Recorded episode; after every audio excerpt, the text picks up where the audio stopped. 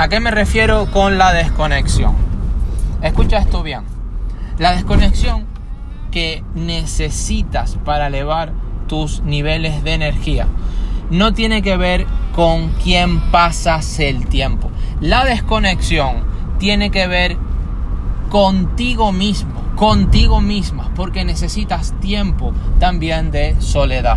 Muchas veces te ha pasado que cuando quieres bloquear un poco de tiempo para ti, pero a otras personas les falta hacer algo contigo, tienen que eh, quieren pasar tiempo contigo porque tienen algo en mente y simplemente se te cuelgan, así, tal cual te lo digo, se te cuelgan.